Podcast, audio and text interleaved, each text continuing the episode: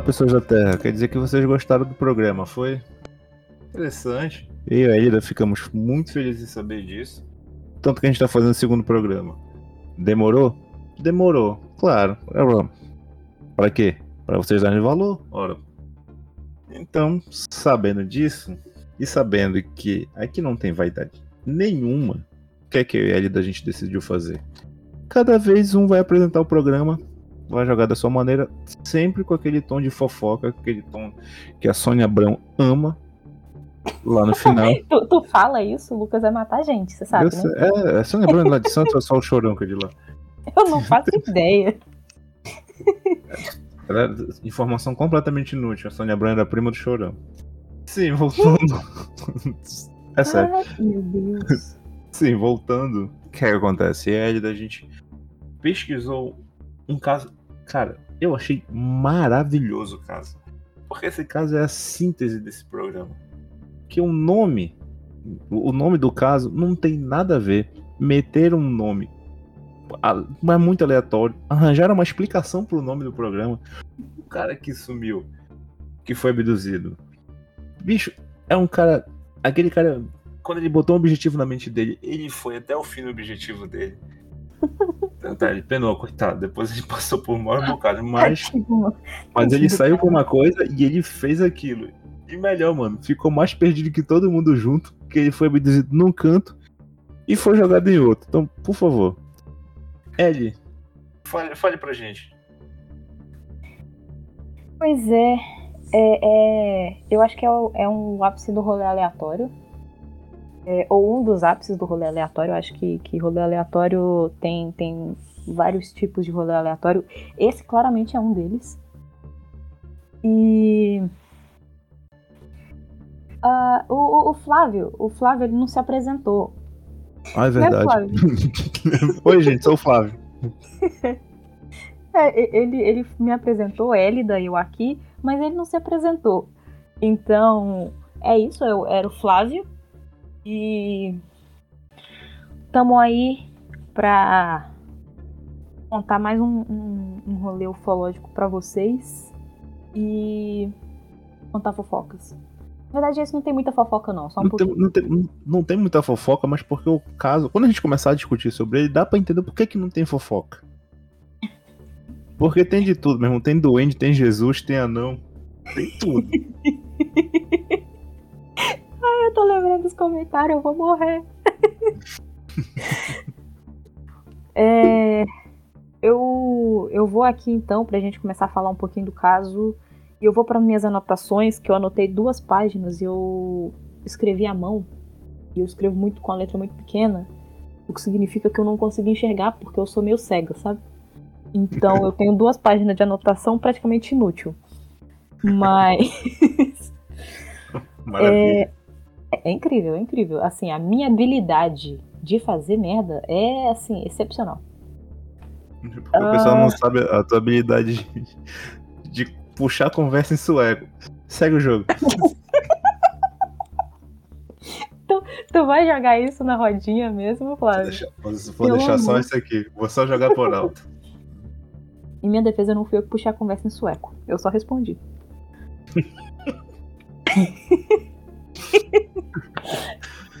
caraca, caraca, socorro. É...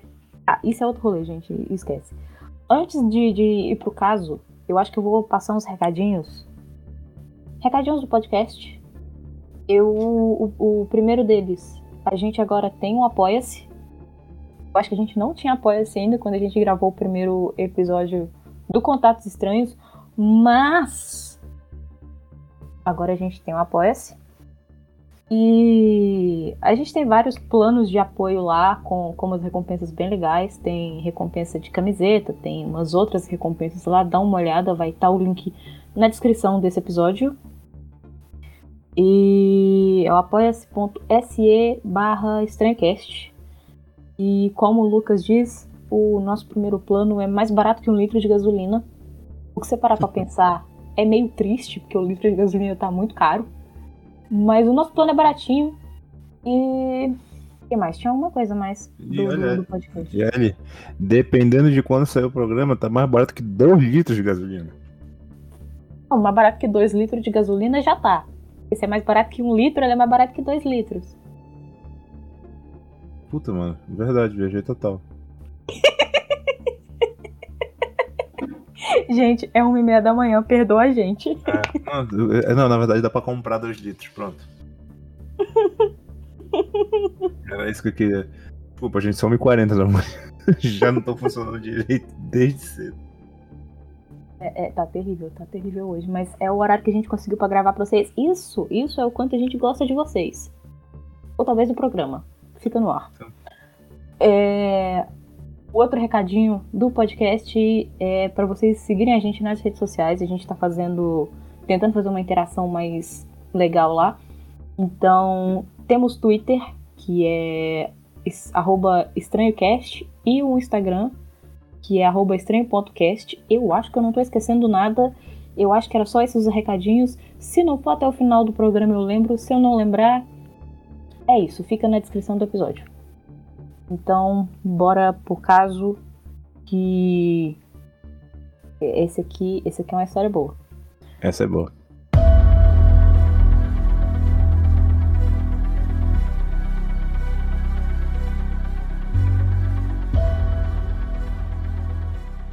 É, o, o nosso caso, vocês já sabem qual que é. Tá no nome do episódio. É isso. Mas é o caso Bebedouro. Como o Flávio falou, o nome ficou meio solto aí. O porquê desse Meio? nome tem algumas, tem algumas teorias.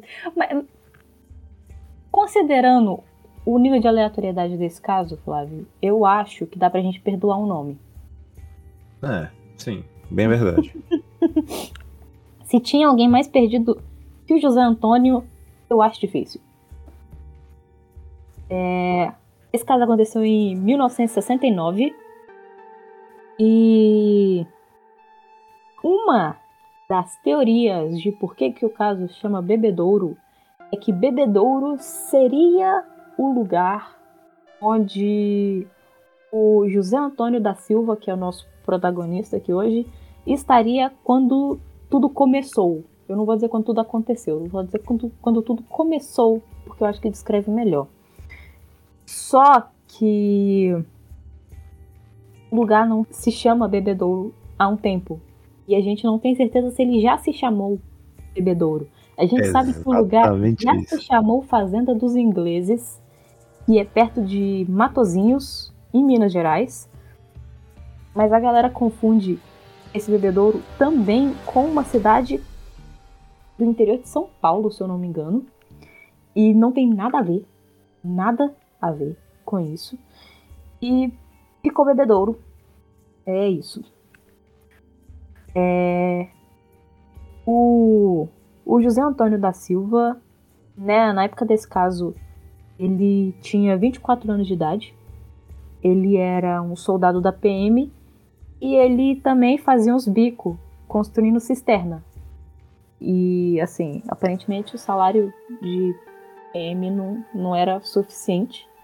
E ele fazia uns bicos construindo cisterna também para ajudar a família dele. Ele era um dos mais velhos de 11 filhos, que é gente pra caramba.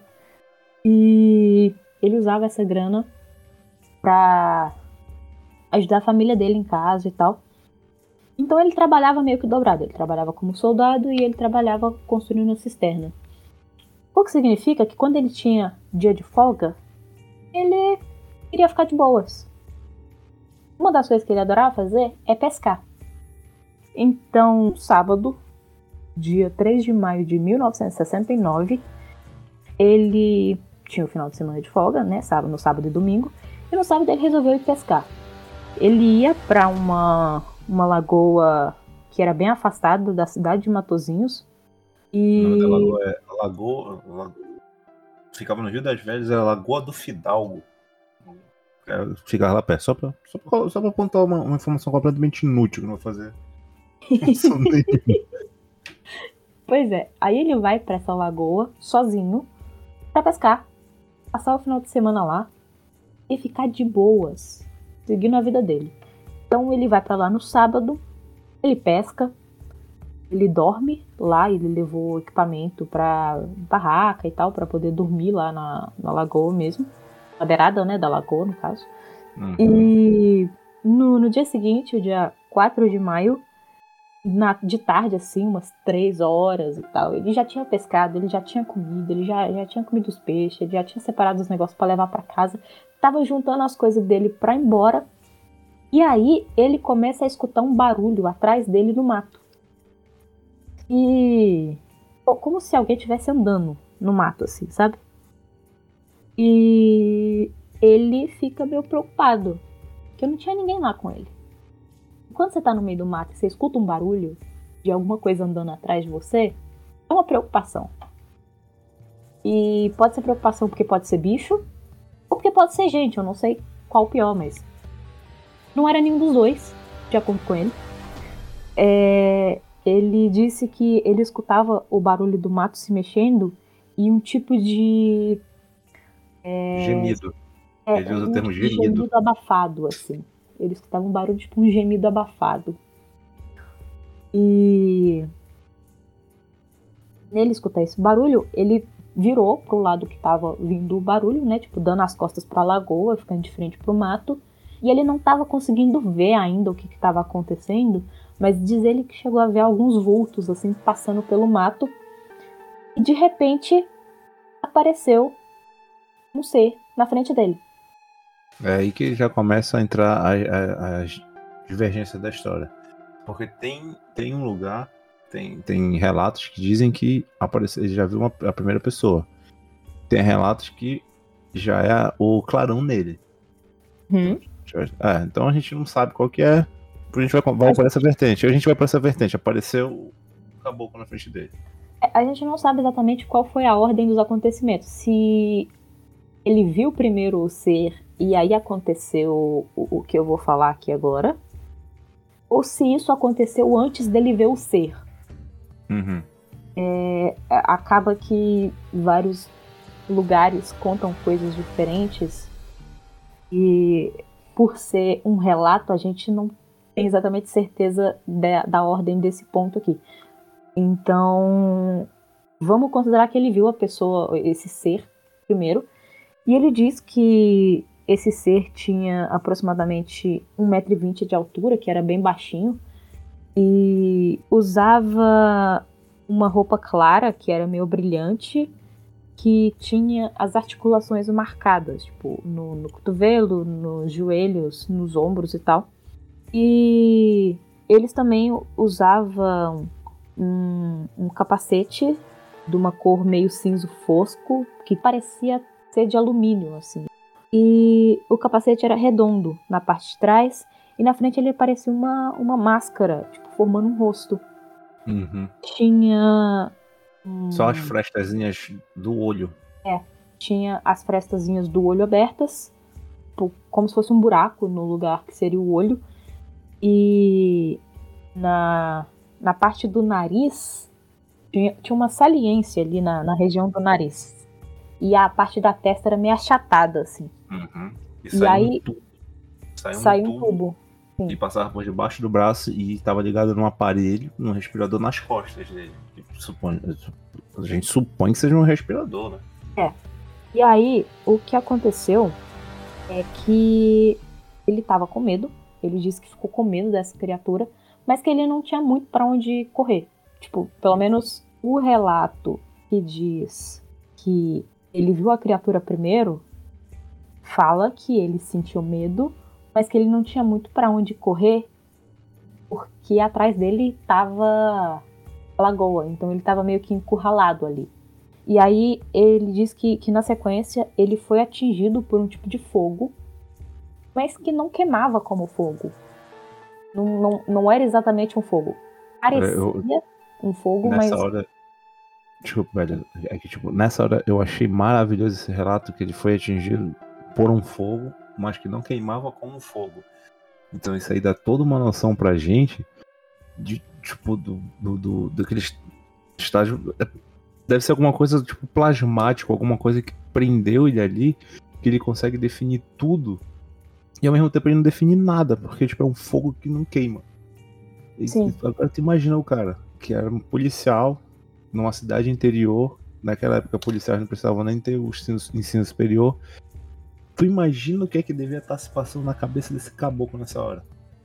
Pois é, pois é, cara, ele só foi pescar, sabe? Ele Isso. só, tava, ele só queria pescar. E foi lá, pescou, tava querendo passar o final de semana em paz. E isso acontece, entendeu? Olha, são 11 irmãos e ele era um do cara que, que, que era que provia a família, ou seja, tava o tempo inteiro sob estresse, trabalhava fazendo cisterna. No momento de descanso do peão, o pobre coitado ainda é abduzido. É muita maldade com o cara, coitado. Pobre não tem paz, né? Pelo visto. Caraca, pobre não tem paz mesmo. É, ele diz que ele foi atingido por esse fogo que parecia uma chama, parecia um fogo, mas não queimava. E que tinha uma cor meio estranha, porque diz ele que a parte de dentro, a parte. Eu imagino que ele tá falando dessa parte de dentro seja o que estava em contato com ele, né? Porque aparentemente acertou ele, então a parte de, de dentro do, do, do fogo, entre aspas, assim, tinha uma cor esverdeada e as pontas das labaredas da, da, da chama tinham uma cor mais avermelhada, então ia de um verde para um vermelho, assim, a, a escala de cor. E ele diz que quando ele foi atingido por isso, ele começou a sentir uma espécie de cãibra, um- um- uma fraqueza, assim, no corpo inteiro, como se fosse uma cãibra. E ele não conseguiu nem ficar em pé e nem segurar o, o equipamento de pesca que ele já estava juntando para poder levar embora. Então ele estava com o equipamento na mão e na hora que isso acerta ele, ele não consegue mais segurar. Então ele cai de joelhos e ele deixa os equipamentos dele caírem no chão. E dizer que nesse momento dois seres igual esse que estava na frente dele pegam ele pelas axilas e vão arrastando ele pelo mato. Tipo, os caras saíram arrastando ele, cara. Imagina. Cara, E no lembra- mato. Não, e lembrando que, que eles só tem 1,20m. Ele só tem 1,20m. Ou seja, é, Exatamente. é muita força pra carregar o cara. Se aqui, fazendo uma referência ao, ao nosso episódio anterior, que se a galera não escutou, escutem. Não é necessário para esse episódio aqui, mas Não é necessário pra gente. Mas um- uma, uma referência que essa parte me lembrou é que no, no caso anterior, os, os seres também carregaram o, o cara. Mas se eu não me engano, ele Ele descreve, ele, ele descreve como, como se os seres não fossem tão fortes e é como se ele estivesse meio que flutuando, na verdade. Ele não estava Uhum. sendo arrastado. Ele diz que parecia estar meio que flutuando. Talvez eu esteja confundindo vários casos de ufologia na minha cabeça e relacionando isso com o episódio anterior, eu não sei. Eu não tô bem. No, no outro ele no outro ele reluta. Ele, É. Quando ele reluta, ele. Pera aí rapidinho, pum, levita o cara e leva. Pronto, tá resolvido. Esse é, aqui. e, e- e ele chega, o, o outro, o outro caso, o do, Vilas Boas. o do Vilas Boas, ele chega a derrubar, tipo, a derrubar um dos seres que tentou segurar o braço dele. E Uhum. ele fala que os seres não pareciam ser tão fortes. Nesse caso aqui, os caras eram fortes sim. E os caras foram arrastando ele, tipo, como se não fosse nada. Pelo mato, assim. Mas eu acho interessante que esses foram mais espertos. Primeiro eles jogaram a luz e deixaram o cara fraco. Quando ele pega a luz, ele fica todo mole. Aí ele é conduzido lá pra dentro. Sim, sim. Aí o que acontece? Ele, ele é conduzido por esses dois, ele é levado até uma. O que eu entendi que não sendo aeronave. Pra quem viu. Quem viu. acho que pra quem sabe do pouso do homem na, na Lua, é um módulo que vai e pousa. Eu entendi como se fosse um módulo da nave. Que é. Uhum. Parece um carretel. ah, Parece um cilindro, no formato de carretel, porque ele tem as pontas achatadas sendo que a ponta de cima ainda tem uma abóbadazinha. Colocam ele lá dentro, botaram ele sentado no cubo, colocaram aquele mesmo capacete nele, Que só que tava ligado, ele acha que tava ligado em alguma coisa atrás. Alguma coisa atrás do, ele- do cubo que ele tava sentado. Ele não chegou a ver onde é que o. Ele não chegou a ver no que tava. dele tava ligado, é. Aí o pessoal sentou e prendeu um negócio que era provavelmente o cinto de segurança, que foi na cintura e nos pés deles, dele, e os dois sentaram juntos, jun- ao lado, e prenderam o cinto, até que entrou um terceiro, surgiu uma alavanca, o cara puxa a alavanca e ele sente que o negócio começa a, a se elevar. E Uhum. ele vê que as- quem tá do lado dele tá conversando, tá animado, tá, ele, ele- ele escuta aquela gemedeira que ele define como gemidos. É Gemidos e grunhidos. E ele vê a galera, tipo, interagindo como se estivesse animado por ter pego ele. Sim. No- e ele tentava enxergar pelas frechas, só que ficava difícil. E quanto mais ia subindo, mais difícil ficava para ele respirar. Até que eles baixaram um negócio no capacete dele que ele conseguiu respirar, ainda com dificuldade. Uhum. Quando chegaram no, Quando parou o negócio, ele sentiu que chegaram numa nave. Porque descem todos, desamarram ele e arrasta de novo, que o cara ainda tava fraco. E- Quando vão arrastando, vão arrastando, levam ele para uma sala. É, nesse, nesse momento ele já não tava conseguindo ver nada do que estava acontecendo lá de fora, porque eles fecharam a abertura dos olhos do capacete. É, a- Então, Ele, ele- ele tentava, ele tentava enxergar pela frechinha, né? Ele, ele, tenta enxergar pela frecha, mas ele não consegue ver, porque baixaram o capacete dele. É. E até que ele chega numa sala. Quando ele chega na sala, ele já vê quatro pessoas deitadas. Aí ele define que eram. Era um magro, um gordo e dois fortes. Um branco, e, e eles também eram. Era um branco, um negro e dois morenos. Ele, Sim. na descrição dele, falou que tava morto. Que ele olhou e falou, tá morto. E o próximo sou eu. é, ele, ele chega a falar que parecia morto, mas como ele não conseguia olhar muito direto, porque o capacete estava na cabeça dele, ele só conseguia ver por um ângulo meio estranho. Ele estava sentado assim num, num cubo de novo, porque essa pessoa gosta de, de objetos de, de forma simples, aparentemente. E, e aí ele vê que tem essas quatro pessoas completamente nuas. Se eu não me engano, ele fala que, que nus, são completamente nus. E que ele não tinha certeza que estava completamente imóvel. Ele não sabia se estava inconsciente, se estava morto, o que estava acontecendo. E ele achava que ele ia ser o próximo, que ele ia ficar estendido lá junto com, com aquelas, aquelas quatro, aqueles quatro homens, né? Aquelas quatro Uhum. pessoas. Só que aí ele conseguiu observar que eles tiraram o capacete. É aí a definição do duende. Duende ou gnomo. Porque ele fala que os caras eles eram. Tinha 1,20m, já, já- falamos. Cabeludos, barbudos, com a barba chegando até a altura da barriga. Com a esclerótica.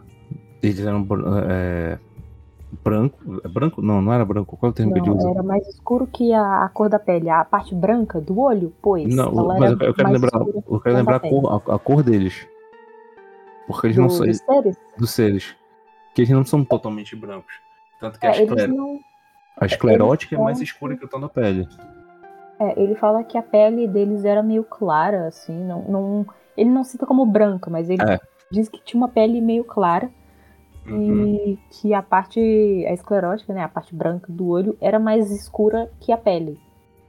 E que o, a íris do, do olho era um tom de verde musgo, era um, um verde Uhum. meio escuro, assim. E os, Aí- os seres, o, o cabelo e a barba eram um tom meio avermelhado, assim. Uhum. E aí vem o detalhe, que eu vou deixar o Flávio falar. Qual dos detalhes? A boca. A boca, boca de peixe ou na vertical. É, tem, tem ele, eu não sei se foi ele que chegou a desenhar ou se desenharam a partir dos relatos dele, mas a boca era na vertical, tipo, a, a nossa boca é na horizontal, a abertura da nossa boca é na horizontal, a deles era na vertical. E eu não consigo imaginar direito como que funcionaria isso, mas é, é meio estranho, mas tudo bem. Uhum. Aí o que é que acontece? Ele- eles abrem o capacete dele, né? Nesse momento sim, que, ele, sim. que ele, conta- ele tá conseguindo respirar. E vem com. E, e come, ele começa a observar. Ele viu a galera deitada e viu. Aí vamos para duas, para duas vertentes novamente. Ele olha na parede, tem. Ah, uns dizem que são imagens pintadas na parede, e outros dizem que são projeções da mente daqueles que estavam deitados. Os que falam que já está pintado na parede, eles defendem a teoria que essa, essa galera que, que, tá, que, que abduziu já está vindo na Terra há um tempão e está analisando a gente. E que escolheu esse cara a dedo, porque ele era da polícia. E a galera começa a interagir com ele e dá uma bebida para ele. Ele não aceita de início, só que todo mundo bebe. Ele pensou, bom, tô aqui, custa nada. e bebeu. É. Ele disse que era, era muito tem o, o detalhe de, de que essa, essa bebida estava servida num, num, copo, ou seja lá o que era aquilo, meio estranho. Parecia um cubo, um uhum. copo um cubo maciço, só que a parte interna tinha. Era como se fosse uma pirâmide de cabeça para baixo. Imagina que tu tem um, um, um cubo de argila ou, ou de algum material mole e tu pega uma, uma pirâmide e prensa até encaixar assim, e aí tu tira a pirâmide e fica aquele buraco lá no centro. Então o copo teria esse formato. E aí eles servem essa, essa bebida verde escura, meio estranha, entregam para ele e entrega para outras pessoas que estavam ali também. E eu, e eu vou te falar que um copo nesse formato faz todo sentido pra quem tem a boca na, na horizontal. Na, na, na vertical. aí tu pega a, a, quina e toma na quina, né? Mas Exatamente. a gente não funciona muito bem. Não. Tanto que ele teve dificuldade para usar o copo. E aí todo mundo tava tomando, ele resolveu beber. Ele é, levanta o capacete um pouco, ele fala que isso incomoda, porque o capacete parecia que não era do tamanho certo para ele. Então o ombro e a nuca dele, onde o capacete estava é. apoiado, estava machucando. Só que ele levanta e ele toma aquilo dizer que era horrível. E ele diz que depois que ele tomou a bebida, aí ele não sabe, porque mexeram no capacete dele de novo, aí ele começa a entender o que a galera tá falando. É. Aí ele chega a falar que tipo, ele não sabe se era a bebida, se era o capacete, o que que tava acontecendo. Ou Mas... por um medo que fez ele entender tudo ali, né? Mas os seres estavam falando com ele e, e já estavam tentando falar antes, mas ele não estava entendendo nada por causa da língua, né? Uhum. E aí ele começa a entender. E os caras e... começam a perguntar de arma para ele. É. Funcionamento Eles... de arma, não sei o que, muito interesse. Por isso que a galera fala que os que defendem que eles já estão vindo para cá há muito tempo, diz que ele tava. Que, que, ele foi escolhido a dedo por ser da polícia. Porque eles estavam uhum. interessados uhum. em saber sobre as armas. Sim. E aí eles, eles querem, tipo, eles. Os seres pedem informações sobre a Terra no, no geral e tem essa. Isso que fala que tipo, eles pediram informações sobre armas também e fizeram uma proposta para ele. Muito boa, por sinal, hein? E eles iam deixar ele aqui na Terra. E ele ia ficar três anos aqui coletando informações para esses seres. E aí, depois de três anos, esses seres iam voltar, pegar ele e levar ele. E ele ia ficar sete anos com esses seres, compartilhando a informação que ele tinha e aprendendo sobre a, a cultura e, e o, o, planeta, vamos dizer assim, desses seres que, que abduziram ele. E ele disse que tipo, ele estava com muito medo. Mas com muito medo. Porque eu, tinha eu quatro pessoas deitadas ali. E eu ele achou que ele ia coisa, Vou te falar uma coisa. Em 2018, sabendo como tá hoje, tu não tinha aceitado? Ou. Oh. pois então. Tá, tá, tá difícil, né? Passar, é. passar um tempo fora do, do, do planeta, assim, tal, talvez fosse bom. Talvez. Eu não sei. Sim, aí, Mas... aí, quando eles fazem a proposta para ele, ele com um baita de um regaço, ele fala não. Só que quando ele fala não, ele percebe a irritação da, da galera, né? Uhum. É, os caras não gostaram dele recusar a proposta, sabe? Uma proposta que tão é boa assim. né? compreensível. Imagina, tu vai lá, faz uma proposta pro cara, leva ele pra dar uma volta, dá bebida pro cara. E o cara vai e fala que não. Ah, Pois não, é. não, não, não quero, não quero trabalhar contigo, não. Pô, sacanagem. ah, eu defendendo o- os seres aqui. Eu- eu- eu- Posso falar uma coisa? Se sou eu, eu falo assim, não preciso nem voltar. Me leve esses sete anos. Não precisa desses três aqui, não. Agora que eu já te digo o que tu quiseres. O que eu não souber, eu invento. Ai, caraca. Aí, o, quando ele fala não, ele percebe a irritação. Quando ele percebe, ele sentiu que, que, que era a vez dele morrer, ele mete a mão no bolso, é um cara muito religioso, puxa um texto e começa a rezar. Uhum. Aí, é- aí, aí para mim é uma parte muito boa, porque ele começa a rezar e o, o- um, uma criatura dessa mete a mão no, no texto, puxa e fica analisando, só que ele percebe que a irritação do negócio do, do bicho é analisar aquilo, porque ele não estava entendendo o que era. Ah, a gente não tá Sim. falando. As coisas dele estavam sendo. foram jogadas no chão e estavam sendo estudadas, estavam sendo vistas pra galera saber o que era aquilo que ele tava, tá- tinha, tinha levado, né? Sim, eles estavam olhando, tipo, e eles pegaram o terço e estavam olhando aquilo, e tipo, caraca, não fazia ideia do que que era, sabe? Aí, Elida, me diz, eu não vou nem falar, porque se eu falar vão dizer que é mentira. O que é que acontece nesse momento, Elida? Pois, pois, é... Ele diz que en- enquanto ele tava ali rezando, tipo, tinham tomado o terço da mão dele e, e ele rezou e, e ele tava com muito medo. O que acontece é que aparece um, um homem que parecia humano, ele fala que parecia humano, que aparece na sala. Eu não entendi nessa parte se, tipo, apareceu, puff, apareceu no ar na frente dele ou se entrou no campo de visão dele, porque o campo de visão dele estava limitado por causa do capacete ainda.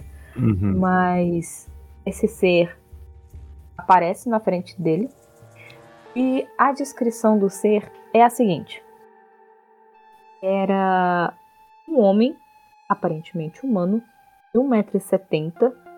Ele usava uma roupa escura que parecia um, um hábito de frade Uhum. e tava, e tava descalço.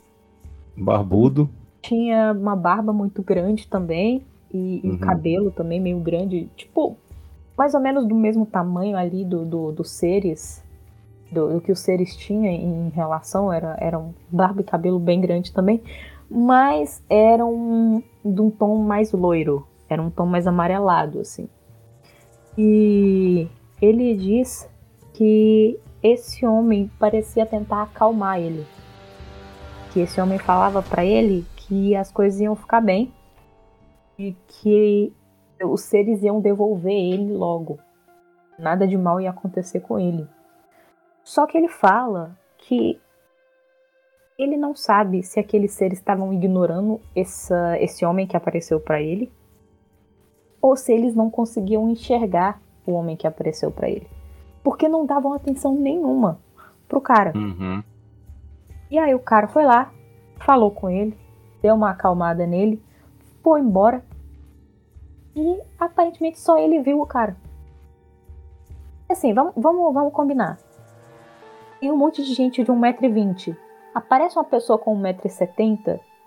Cara, eu que tenho 1,60m, se aparece uma pessoa com 1,70m, eu, eu olho meio instintivamente, porque é uma, uma coisa meio alta, assim. Uhum. Então, ele disse que foi meio estranho, porque parecia que os seres não viam esse homem.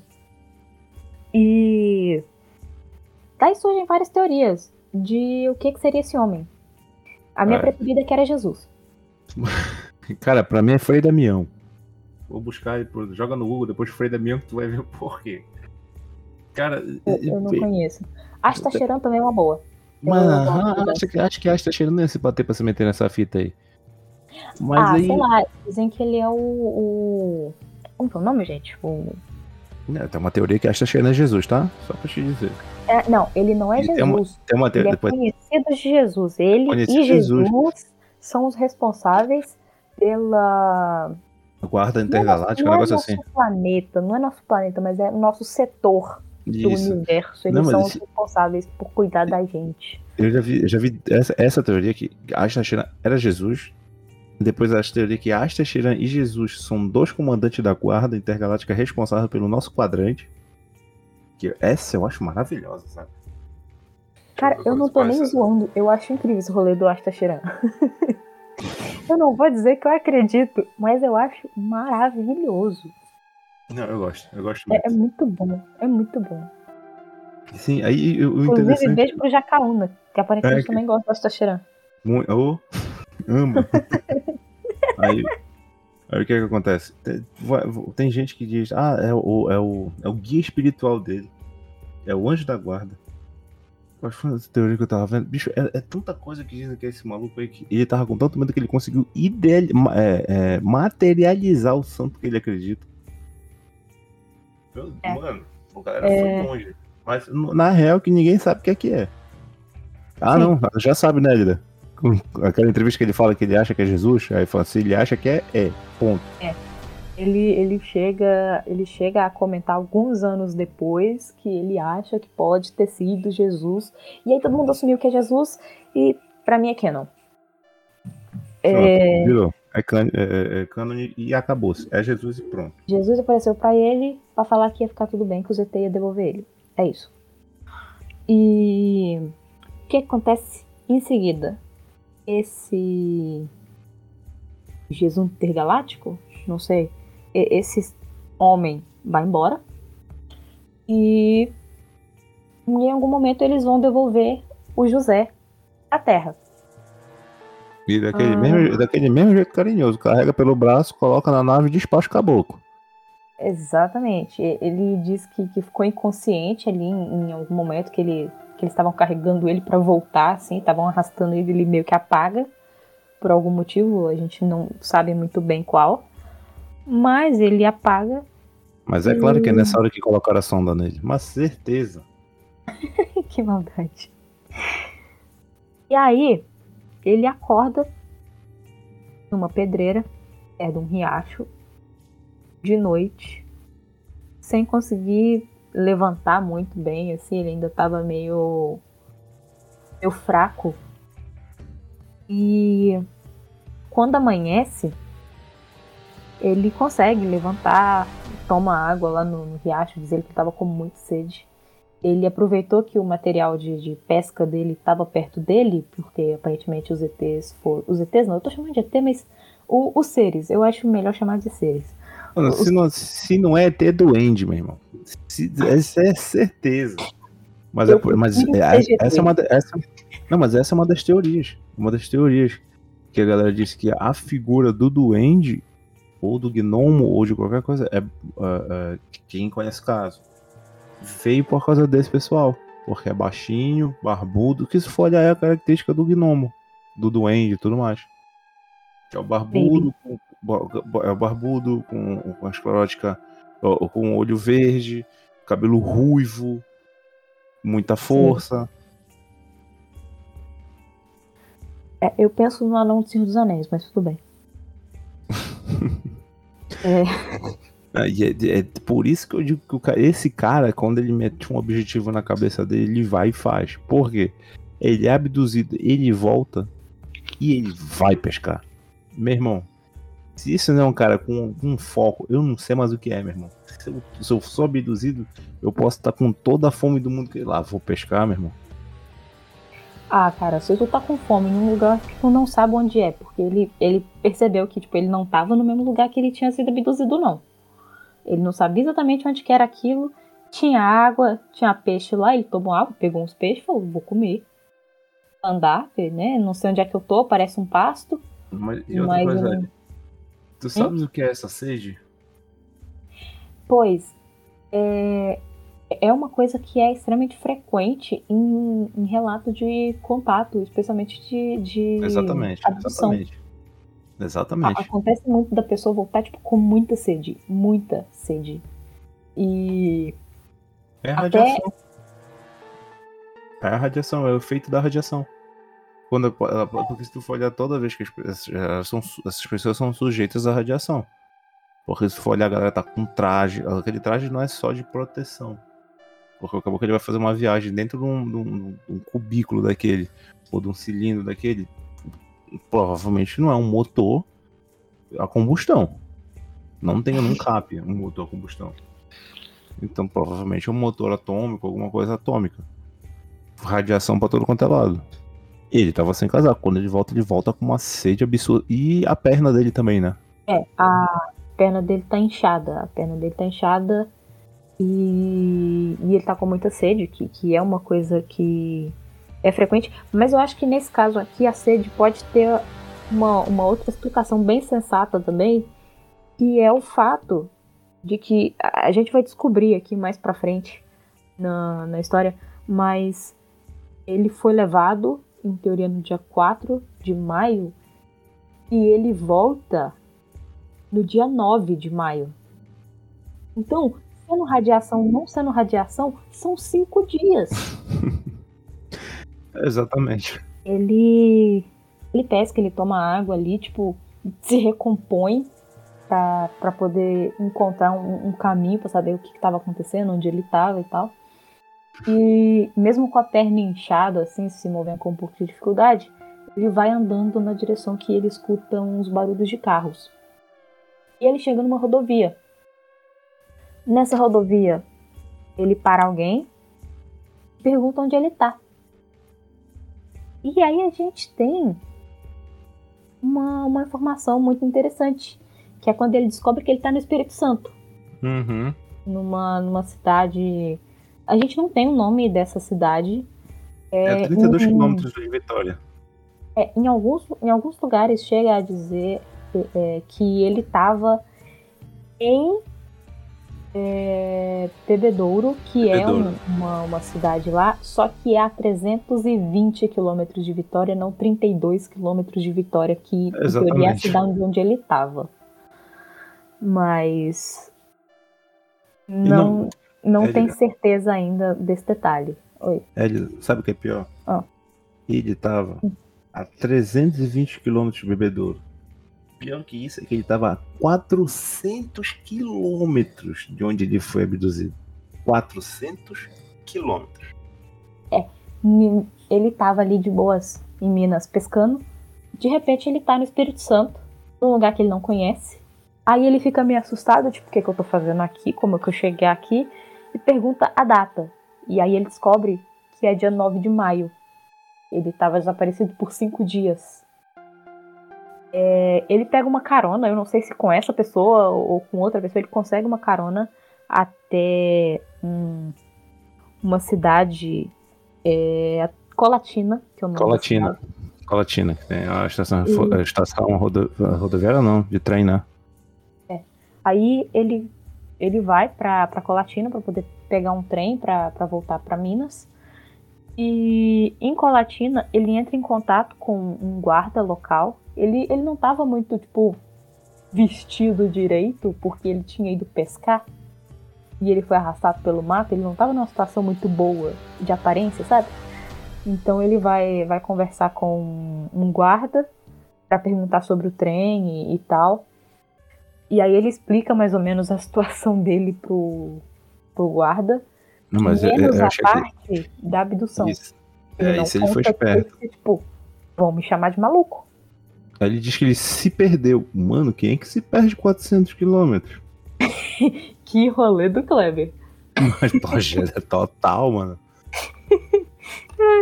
É, é aquele rolê, né? Tipo, ah, eu tava fazendo feijão e summonei um demônio na minha cozinha por acidente. eu acho que tem a mesma vibe. Mano.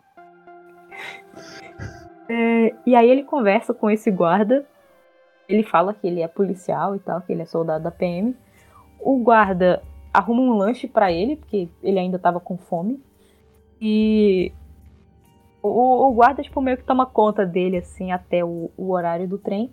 E ele vai até BH, de trem até BH.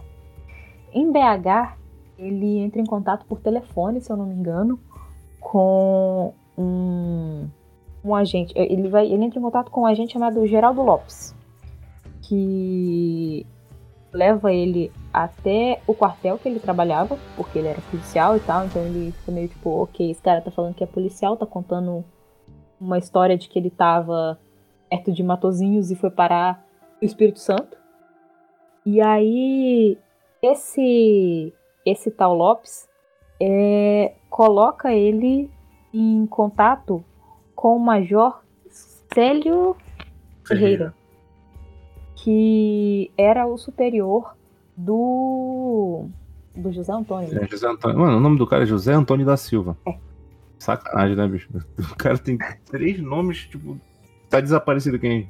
José Antônio da Silva. Pô, achei 300 aqui.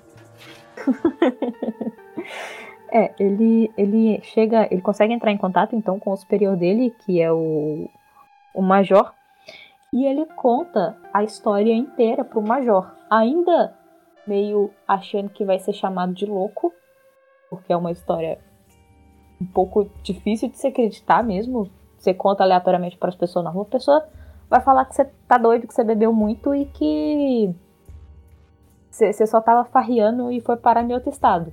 Uhum. Mas, surpreendentemente, esse major acredita nele. E aparentemente porque... é o único também que acredita, né? É. Porque ele ele diz que nessa, nesses cinco dias que ele estava desaparecido, o major já tinha dado uma geral na cidade inteira, na cidade do interior e tal, e já tinha procurado o lugar inteiro em busca dele, porque ele estava desaparecido, tinha cinco dias. E também e... ele volta magrão, né? E ele volta muito magro, com a perna inchada. Ele não estava bem, ele não estava bem. E então, dada a situação que ele apareceu e tal, o, o cara acredita nele. Fala, ok, tá bom, isso aconteceu. É, e não não toma ele de louco, assim. Pelo menos o Major não. É... Até esse momento, os jornais ali da região já sabiam do que estava acontecendo. Então, mesmo quando ele volta para a região ali de Matozinhos, que era onde ele morava e ele está em contato com o superior dele, que é o tal do Major, os jornais vão lá entrevistar ele. Então, ele só consegue ir para casa dele mesmo descansar praticamente no outro dia, assim. Uhum. E ele, ele tava bem, tipo, mal de saúde. Ele, ele fica descansando uns dias e tal. E ele percebe que depois que a perna dele desinchou, uma parecia menor do que a outra. Sim. Então ele começou a mancar por causa disso. Foi Isso, um... eu acho muita sujeira, cara. Acho que era é, Foi um dos. Uma das sequelas, assim, vamos dizer, que ele trouxe além do fato de que tinha três ferimentos nos ombros, na nuca, na nuca. Dele, que é onde ele relata que o capacete apertava e machucava. É... Depois, depois que isso acontece, a, a junta militar meio que pede ele para se aposentar, porque eles tiraram ele de louco, como ele estava com medo que fizessem, porque é uma história um pouco pouco. Eu não quero dizer absurda. Eu não quero falar mal do relato do cara. Mas é um pouco difícil de acreditar. É... Eu esqueci a palavra que eu queria usar. Mas sem pé nem que... cabeça. Não é uma palavra, é uma frase, mas é sem pé nem cabeça. é, é, uma por... história difícil de acreditar. Mas é porque, é porque, tipo, tu tem que ver que tem muito, muitos elementos aí. Aí são todos os elementos, se tu for observar, dentro do cotidiano dele, saca? Porque, por exemplo, o cara arrastou por debaixo do braço, é, levou por debaixo do braço. O que é que aparece? Parece quando a polícia pega um caboclo lá pra, pra fazer vomitar mais verdade, pega o caboclo se arrastando ali assim. Aí cobriram a cabeça dele. O que também é feito. Aí a boca do, do, do, dos, dos, dos carinha lá apareceu com o quê? De peixe. O que é que ele tava fazendo? Tinha ido pescar. Aí a perna volta inchada. O que é que ele fez? Pô, sumiu 400 km. Pelo mínimo que, ele, que eu acho que ele andou muito. Mas, e outra coisa, mano, como é que aparece um santo no meio da, da, da confusão inteira, saca? Jesus. Só que, Jesus, verdade. Aí o que é que acontece? O, dá, não, não, não, vou dizer que o cara tá mentindo. Ele pode estar completamente confuso e ter contado a história com a realidade que ele, que ele tem, que ele convive, entendeu? Mas uh, uh, o interessante é que ele continuou contando o caso. Ele uhum. continua, ele, ele, seguiu mantendo o caso. tipo, o que acontece? Muitas vezes, em casa, em qualquer coisa pode observar, quando a história é contada mais de uma vez, geralmente ela começa a se alterar. A dele não passou por Geralmente isso. adiciona elemento, vai colocando umas Isso. coisas, esquecendo outras. Assim, apesar da gente ter alguns pontos confusos de tipo, ok, é- essa ordem aqui talvez não seja a mesma. E, e eu não falo isso dos depoimentos dele, eu falo isso das fontes que a gente procurou. Uhum. E assim, tem uma fonte ou outra que é o depoimento dele, mas é um pouco mais difícil de encontrar.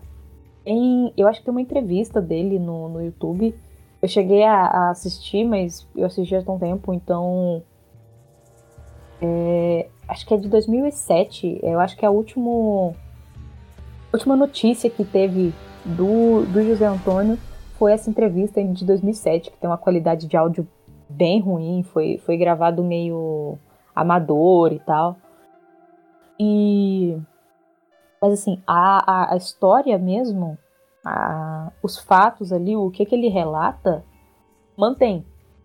Mesmo que tenha algumas confusões de um detalhe ou de outro, que é comum quando você está tentando lembrar uma coisa que já aconteceu há muito tempo, é, a base da história se mantém. Os, a descrição dos seres se mantém. É, o, o que que aconteceu, o que que eles queriam ali se mantém. Então, isso é uma memória do cara. Isso eu posso falar. É uma memória que ele tem. Foi exatamente isso que aconteceu? Foi a forma como ele percebeu?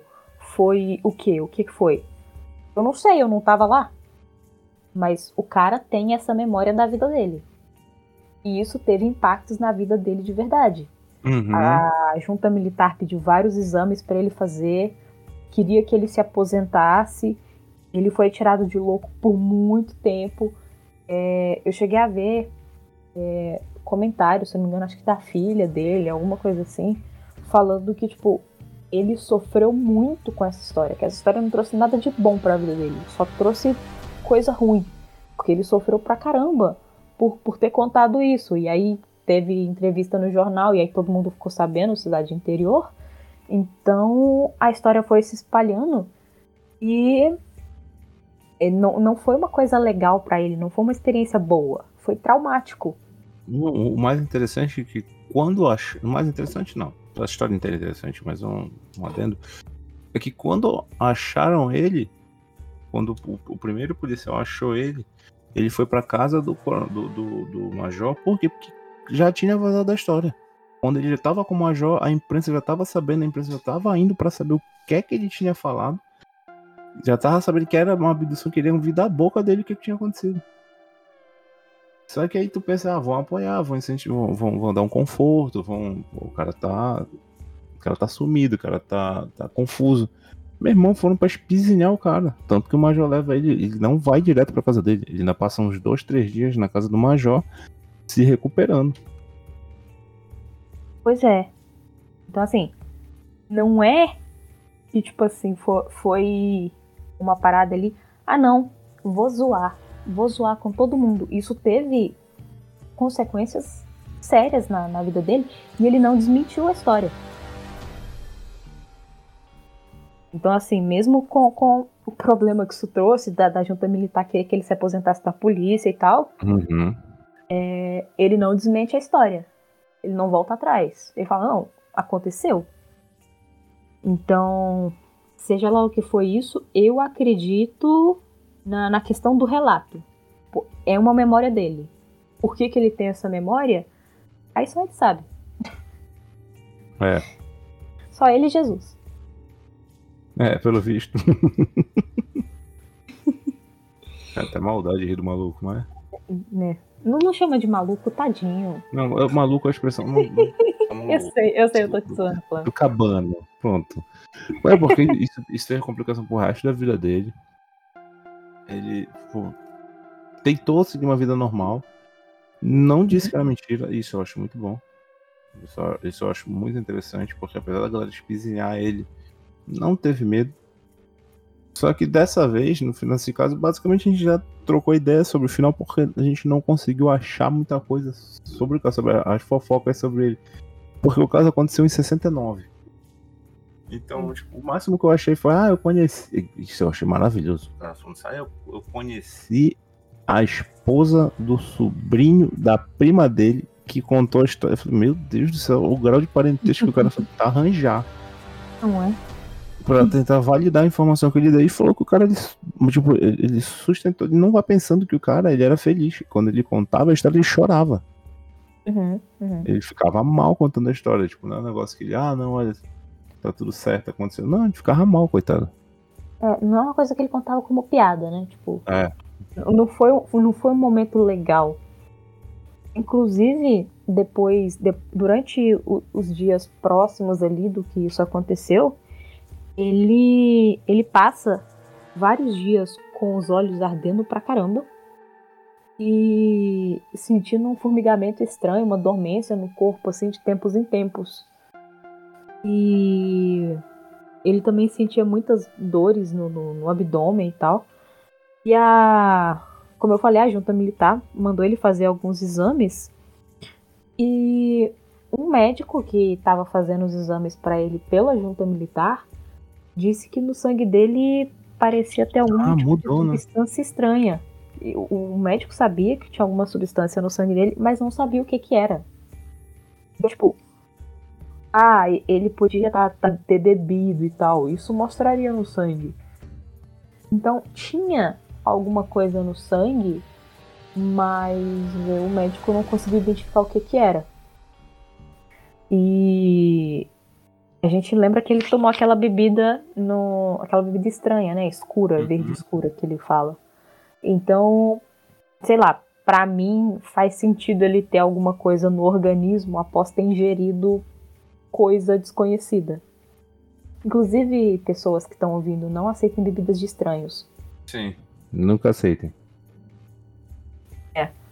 É, ele, ele chega a relatar também que alguns dias depois ele chegou a ver aqueles três seres no quintal da casa dele. E que ele ficou morrendo de medo e que ele se trancou em casa e os seres foram embora. É verdade, eu tinha esquecido esse pequeno detalhe. Ele, ele volta a ter visita. Ah, tu te lembra do Mudinho? Eu ia falar disso, disso agora também. Teve mais relatos de, de outros moradores ali da região que viram luzes estranhas no- naquela época. E teve um, um cara que era trabalhador rural de uma fazenda aí, mais ou menos tipo a, a 20 quilômetros ali da, da região que, que o José Antônio foi levado. E esse cara, ele relatou que ele também viu os seres. Inclusive, ele fala sobre questão da barba, sobre os olhos, sobre a boca estranha que parecia ser na vertical. É, ele descreve os seres, inclusive ele escreve os seres sem o capacete, Uhum. o que é diferente do, do primeiro contato que o José Antônio teve. Ele escreve os seres sem capacete e isso teria acontecido alguns dias depois que o. No dia seguinte, na verdade. É, no dia o- seguinte. O José Antônio tinha sido levado. Os seres chegam a derrubar ele, mas não levam ele, tipo, vão embora. E ele relatou que ele acha que é porque ele é surdo-mudo. Então Uhum. ele estava contando esse relato através de, de gestos, tipo, de, de escrita tal. É, ele não fala e não ouve, mas cara- ele conseguiu descrever a mesma coisa. Eu vou te falar uma coisa. Esse argumento dele, eu acho, porque eu sou surdo e mudo, tem uma validação muito grande pra mim, porque aqui em Belém, aqui no Pará, no caso, tem a Operação Pratos. O repórter que cobria isso, ele era conhecido do meu avô. Eu, eu cheguei a ver o cara, ele tinha poliomielite. E ele, ele mancava de uma perna.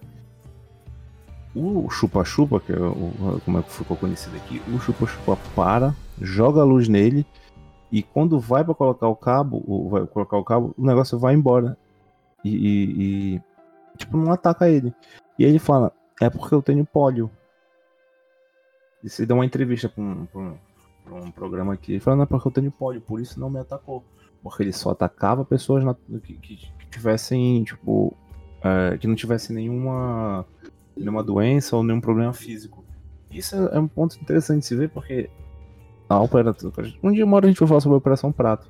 A Operação Uhum. Prato era para coleta de, de material genético.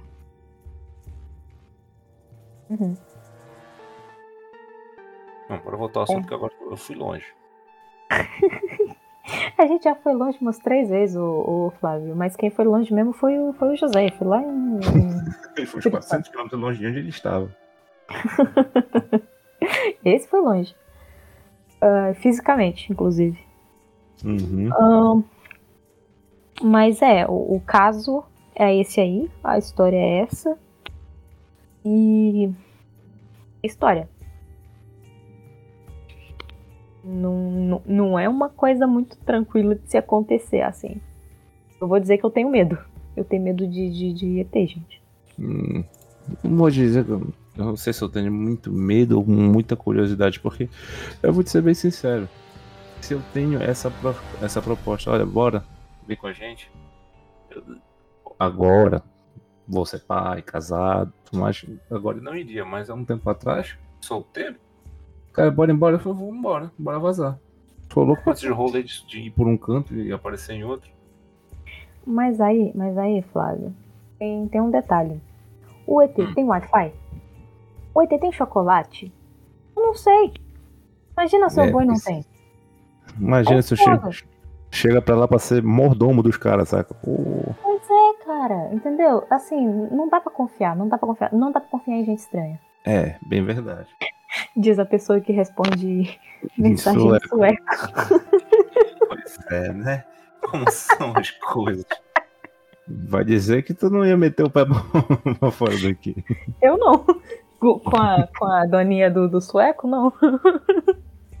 Ai, caraca, caraca, que, que rolê errado. Ai, sim, mas bora. Vamos, vamos pra reta final. Reta final não, reta final já desceu. Bora pra despedida mesmo, já são quase três da manhã. É, eu. eu- não sei se tu separou uns comentários aleatórios. Eu cheguei a ver alguns. Usa, pode usar. Eu não sei o que é separar porque eu não olhei nenhum que assim, não, esse precisa. Eu só, é só É. esse do cara dizendo que conheceu o primo, não sei o que, tentando validar É. uma. Não. Não, não são muito questão de, de fofoca. São algumas teorias Ah, vamos. maravilhosas. Eu gostei Eu da teoria achei. dos gnomos. Tem essa, foi uma delas. Então, gente, chegou aquele momento que a gente gosta, que é o momento da fofoca, que a gente vai no, no lodo da internet, que é também conhecido como, como comentários do YouTube. Que ali tá, ali tá o, o supra-sumo do lixo do universo. Cara, é, é terrível. É, é terrível. Ah, e pra- ah, não, que exagero, que exagero, então bora lá. Vamos começar com esse aqui. Não eram extraterrestres, e sim intraterrestres. Os seres respiravam o nosso ar e conseguiam viver no nosso ambiente, não usavam aparelhos de proteção de ambiente, pressão, temperatura, ou seja, a maioria desses seres com aspectos de primatas são variações de seres que vivem em cidades subterrâneas. Toma essa. Eles são mais avançados que nós, que nós, mais inteligentes e provavelmente estão aqui nesse planeta há mais tempo que nós. Isso já foi constatado por vários ufólogos constatados, meus queridos. Meu Deus. Tem sabe a dificuldade que é ler isso aqui? Não, não pela, por essas verdades que ele tá jogando na minha cara, mas pelo português maravilhoso que o miserável escreveu aqui. Não, e. Ah, não usavam aparelho de proteção. E a roupa esquisita? Mano, é isso. E, e o capacete? Ok que tem o relato do outro cara lá que eles aparecem sem capacete depois, mas ainda assim. Não sei. É, a gente não tá aqui pra julgar os comentários, só pra Tá ler sim. e deixar. Dá pra jogar sim. Dá pra jogar. Isso, então é tá, um, isso é um animal que vai morrer no inferno. Bicho, como é... não, se bem maldade, Flávio. morrer no inferno também não, não é lá tão ruim perto de uma galera que vai pro céu, mas sim, bicho. Como é que. Como é, quem consta, mano, constatou por vários ufólogos? Intraterrestre. Mano, intraterrestre só minhoca, meu brother. Minhoca é defunto. Tá Aí o maluco. E tá tu também. O maluco me solta essa. Está constatado. Cadê os livros? Mostra aí, coloca nos livros aí. Paulo Freire olhou. Não, ignorou. Foi isso, é isso que ele tá querendo me dizer? Quer ler É. o outro? Vamos, vamos pro próximo. Quer que eu leia? Tu lê. Tu, tu lê, tu lê, manda lá. Ah, esse aqui, esse aqui não, não foi uma teoria. Foi um questionamento que a pessoa estava fazendo da realidade depois dela ver o caso. É, o, o comentário é o seguinte: Esse tipo de caso sempre me fez questionar uma coisa. Eles têm tecnologia para viajar pelo espaço, mas o design dos trajes, das naves, das ferramentas e tudo é tão rústico. Tem relatos que descrevem os painéis das naves com alavancas e relógios à mostra, como se fosse um submarino ou aviões antigos, enquanto a gente está enviando naves tripuladas para órbita controladas remotamente do chão. O cara tá criticando a moda e a tecnologia do ZT. É, mano, Os caras aí são que- minimalistas, chamando eles de russo. é por causa disso, Farida? É por causa disso que os caras chegaram aqui e a gente tá mandando coisa remota pro espaço. Por causa disso, o cara tá mais preocupado com a moda, com o que se veste, com o design das coisas, e não consegue levantar voo. Os capocos lá, meu irmão, é estilo ogro. E, Ogro não, orc. Você sabe que até, ah, na história do orc é o seguinte: o orc acredita que aquilo ali funciona. E o negócio funciona porque ele acredita. A gente não acredita, só acha que coisa bonita vai. Olha aí. Isso explica tudo. Não, ó, ó, eu vou. Vou deixar aqui um- uma nota que eu não sei se isso aqui vai pro, pro podcast, muito provavelmente vai. Mas. É uma parada. Eu já vi muita gente questionando o design das supostas naves alienígenas, falando que não faz sentido. Por que, que alguém faria uma nave em, em formato de disco? Por que, que alguém faria uma nave em formato de não sei o que? Mano, as nossas naves têm formato de piroca. A gente não tem o que falar do design das naves dos outros. Eu estava. Eu estava despreparado para essa, viu? Eu não, eu não vi essa vindo, eu não vi chegar. Mas São é- pirocas voadoras gigantes, Flávio. como- Pega qualquer é um foto de foguete da, da SpaceX. Pega um, um foguete da SpaceX pra você ver se não é uma piroca gigante. É, o pior é que é, me pegou diz, com as calças curtas. E tem total razão. Porra, pra falar mal do design do- dos alienígenas, a gente pô com piroca gigante por aí, velho. Ai, meu Deus. Não, não temos lugar de fala pra falar do design alheio. Nenhum. Ai, deixa É eu do próximo aí, ô Flávio. Esse aqui foi o da Xuxa. Postou com certeza era duendes, ou uma forma de duendes. Foi o que eu pensei na hora. Foi a Xuxa.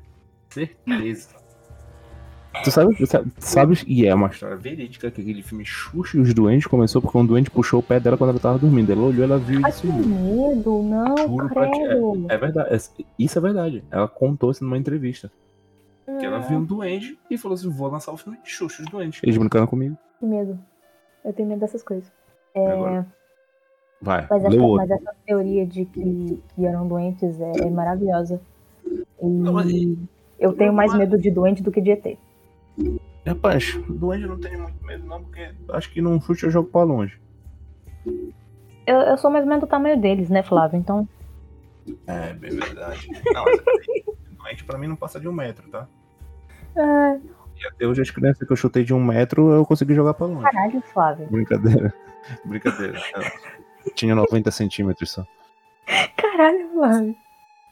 Chutando criança, Flávio. Pessoa Tu não rica. Não sabe o que é bom. Isso é Brincadeira, tipo, gente, é brincadeira. Eu Não não vai levar a sério. eu, eu- eu não vou, eu não vou defender a criança, não. Você não sabe o que a É. criança fez? Exatamente.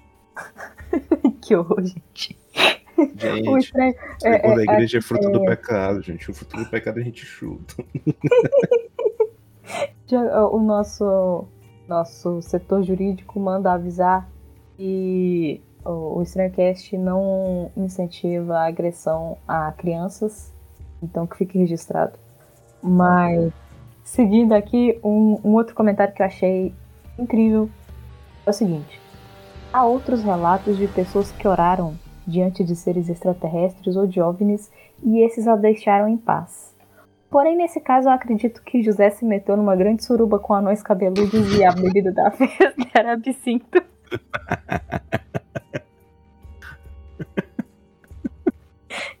Maravilhoso. Quebrou o quadro. Gente, que porra foi essa? O cara levou pra um ponto. Completamente inesperado. Ai, Jesus. Eu, eu fico, eu fico com muita dó do José, né? Nessa, nesse, nesses comentários. Eu espero que ele não veja isso. Porque, cara, Ai. que horrível.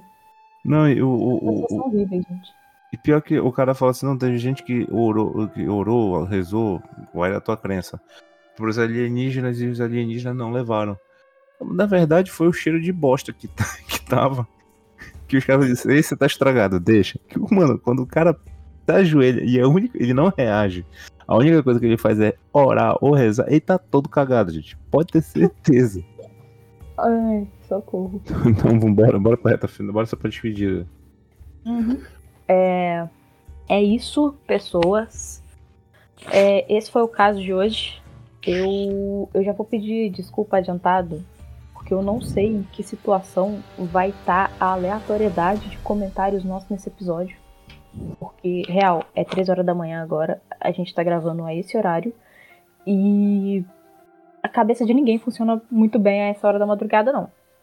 Então talvez fique um pouco confuso, talvez fique aleatório demais, talvez a gente fique rindo de umas coisas que não era pra estar rindo, mas é isso. Tem algum comentário sobre a mais sobre o caso, Flávio? Eu acho que a gente falou tudo. Não, a gente, a gente, a gente conseguiu extrair o suficiente pra, tipo, acreditar no cara. Isso que eu acho mais interessante. Não, eu não. Eu, não- eu acho que por um- alguns momentos eu posso parecer que eu tô desmerecendo o caso, desmerecendo a pessoa, mas eu não duvido do que aconteceu. Eu só acredito que a forma que ele transpareceu, a forma que ele passou o que aconteceu com ele, ele usou muito do, do, do cotidiano dele. da- Das coisas que ele pode ter visto, das coisas que ele gosta.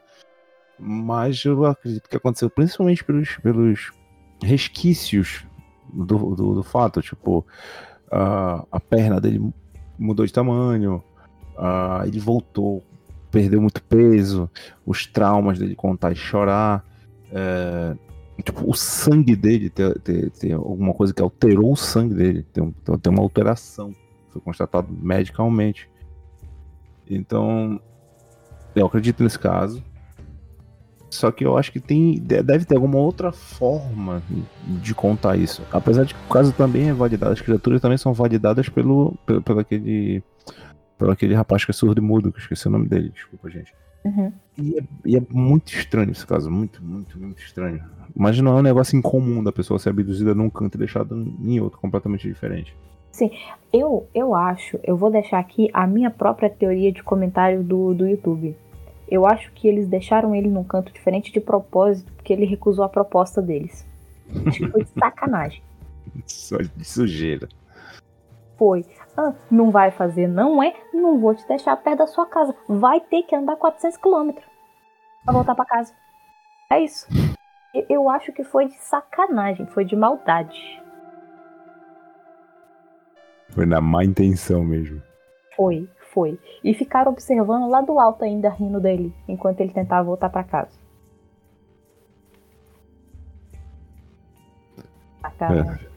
Porra, isso é muito sujeira. Pois é. Mas. Acho que é isso. Ahn, Flávio Jabazinho? Fazer um. Primeiro, só avisar a galera que o Lucas ele está entre nós. Só que infelizmente ele teve um compromisso, não conseguiu gravar com a gente, mas ele já prometeu. É três horas próximo- da manhã. Ele teve um compromisso com, com a pessoa que dorme no, no mesmo quarto que ele, que é, que é a irmã dele, que ele divide quarto, que ia matar ele se ele ficasse conversando com a gente até essa hora. Não deixa Então- de ser um compromisso. Então, para garantir a sobrevivência do Lucas, que apesar da gente falar muito mal dele, a gente adora o Lucas. Claro. Então, para garantir que ele continue vivo e que a gente consiga é, é, gravar outros episódios com ele e eu não tenha que fazer um dose de crime especial com o assassinato do Lucas, a gente resolveu gravar com ele outro dia. E provavelmente também teremos convidados. Teremos. Ó, ó, Tô, tô olhando umas coisas de convidado aí, uns casos mais legal. Talvez a gente comece a se comportar melhor com convidados, porque. Sim. Eu acredito que não, mas. Talvez não. É... Mas é isso, vem aí. Vem aí. E Fiquem tá ligados. Sendo, está sendo muito aguardada. Pela, pela descrição que deram pra gente, uma pessoa muito gente boa. Uhum. Vambora lá. É, pedir para vocês seguirem nossas redes sociais. Que basicamente é, vai no Strandcast. Segue lá o Strandcast. Eu também tenho um outro projeto, que é o Cozinha de Guerrilha com o Lucas, que é sobre gastronomia e tudo mais, convívio, dia a dia, dicas, essas coisas todas. Por favor, escutem, se possível. Me sigam no Instagram, arroba Flávio Lozada. É... Sigam também o arroba Lucas Gandra, 13, 013. Odeia isso, então por favor, façam isso. A gente, se, a gente... se vocês seguirem, manda mensagem para ele falando que o, o, Flávio mandou vocês seguirem. Ele vai vir xingar a gente e eu vou postar todos os prints no Twitter. Exatamente. E, cara, e obrigado porque a gente passou um tempinho sem gravar. Muito, muito por minha causa, porque eu ando bem enrolado nas minhas funções fora das redes sociais, fora da, da vida internautica, e então eu acabei atrasando muito Flávio. ainda. O Flávio é uma pessoa muito ocupada. Ele é, ele é uma pessoa muito requisitada. Então, ele, quando ele dá o ar de sua graça, a gente grava três horas da manhã. É isso. Né? Valeu. É porque dessa vez eu consegui dois dias de folga seguidos. Maravilha. Então, só agradecer porque o Lucas passou pra gente que eu não. Eu não, não, sigo, não vejo muito o, o, feedback. O Lucas que me repassa todinho. Uh, eu gravo isso aqui por diversão, por amar o assunto, amar os temas e amar as pessoas que, que gravam com a gente, que nos incentivam e tal. E ele disse que teve uma recepção muito boa, então eu só agradeço a todos vocês. E pode esperar que a gente vai continuar gravando mais sim, numa frequência melhor. Vamos sim. É... Acompanhe os outros projetos aqui do Estranhocast também. A gente tem o Dose de Crime comigo, tem alguns programas com o Lucas, que é o Café da Meia-Noite, com relatos sobrenaturais, o Causos Estranhos, que é o Lucas contando uma, umas histórias estranhas que ele conhece, e tem o Dicas de Narrador, que é de RPG, porque aqui dentro do Cast a gente fala de tudo, aparentemente. O que a gente não fala aqui, fala por fora, porque tem o. Ah, não, vocês não falam de gastronomia. Aí tem o Cozinha de Guerrilha do Flávio e do Lucas. E fala assim. Então a galera aqui é completa. É, é mesmo, da cozinha pro espaço a gente fala de tudo. não tem um assunto que a gente não fale aqui, né? Estamos com alguns projetinhos, não do Estranhocast ainda, na Twitch, lá no, no canal do Mar de Contos, mas a, a galera que tá aqui no, no Estranhocast está sempre por lá. Eu tô lá, Flávio tá lá, o Lucas tá lá, a Nívia que aparece aqui de vez em quando. E, spoiler, vai sair episódio com a Nívia, tudo base de crime, em breve. Então, spoilerzinho para vocês. A Nívia, que é a melhor pessoa de todos nós, que ela é um ser humano decente. E o Flávio também é um ser humano decente. Então, ele e a Nívia ali estão no, no patamar de. Às vezes. Eles estão no patamar de pessoas decentes aqui. Porque de resto, presta não. Mas. É, vai sair episódio com a Nívia aí ainda essa semana.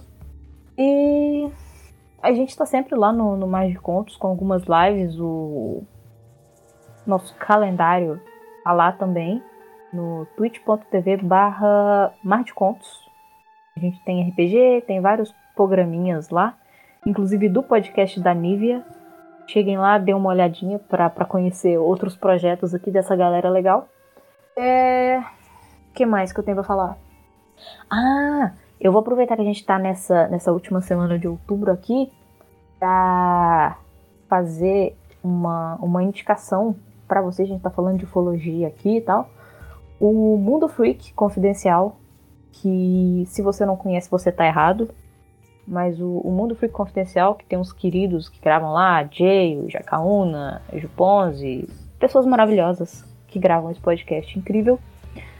É, eles estão lançando agora, na última semana de outubro, um especial de que, que, todo ano eles fazem um especial no mês de outubro.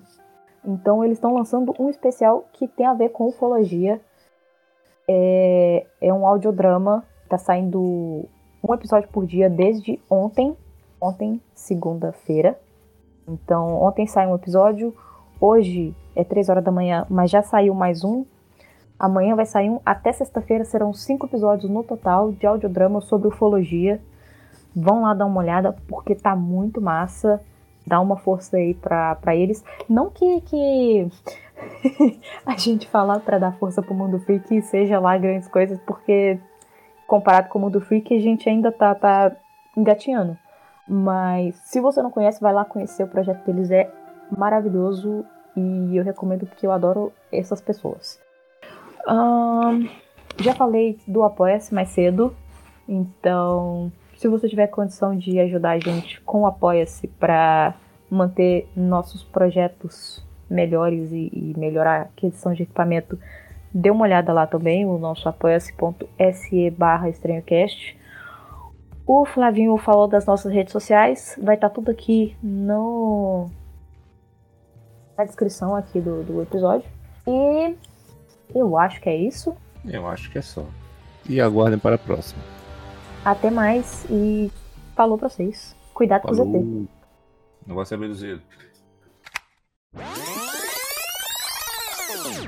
A beirada, né? Da lagoa, no caso. Uhum. E no dia é melhor, seguinte. Né? É, é, imagina, você dorme dentro da lagoa. a gente tá muito idiota. Tá, hoje tá, é o horário. É, a gente é tem que começar a gravar tá. mais cedo, segue o jogo. Precisamos. Colocaram ele sentado num caixote, colocaram um capacete. Num caixote é foda, né, É, porque, tipo, o, o, não é caixote, eu usei o termo errado. Botar ele no puff. É porque... Levaram, levaram ele pro módulo da nave, botaram ele sentado num caixote, aí eu penso naqueles caixotes de hortifruti, sabe? Mas, é, mas, mas o, o, o, termo que eu, que, eu, que eu vi foi exatamente. Não, não foi exatamente. Foi, mas é, é dar a entender é... que, tipo, ou não, cubo, desculpa, botar ele sentado num cubo, pronto. Botar ele, botar ele sentado num caixote de laranja. É que vieram, vieram fazer as compras da feira é, e levaram leva... ele junto. E o último aqui são o conceito de Cara, racismo. Esse, esse é. é. enorme e eu não é. entendi nada. Não, mas esses negócios não são feitos para entender. E o, o, melhor é que é o seguinte, gente, vou dar uma dica para vocês. Quando vocês forem escrever um texto, vocês tentem falar que é mais ou menos, falem mentalmente, não falem em voz alta, que é mais ou menos aonde vai entrar a vírgula. Esse não, cara aqui. Fala em voz alta sim, porque se for uma coisa muito absurda, quando você falar em voz alta, você desiste de mandar. Pode ser também. Vamos eu, lá. Eu, ô, Flávio, na real, eu não sei nem se esse aqui eu vou colocar dentro do, do podcast. Porque tá falando um rolê de raça que, que vai é... muito pra um, pra um espiritualismo New Age que, que é problemático pra caramba aqui. Então. E, e, e, eu acho que, assim, tem, tem uma, uma concepção bem errada nesse rolê, mas ah, então, mano, não, não, põe, não põe que a gente não dá espaço pra vagabundo racista aqui. É, é. Se. Eu não sei se tu leu tudo. Pra mim pareceu muito estranho esse comentário. Não, comecei a olhar aqui raça, raça, raça, não sei o que, já comecei a não gostar mais não. E outra coisa, meu irmão, se tu é racista aqui com a gente, tá no lugar errado. Vaza, vagabundo. Se chegar perto demais, toma paulada. De ti, né? Que por mim bota, bota fogo no cara. Mas vambora. Mas a, a, a madeira, você acha que carrega madeira pra quê? Maravilha.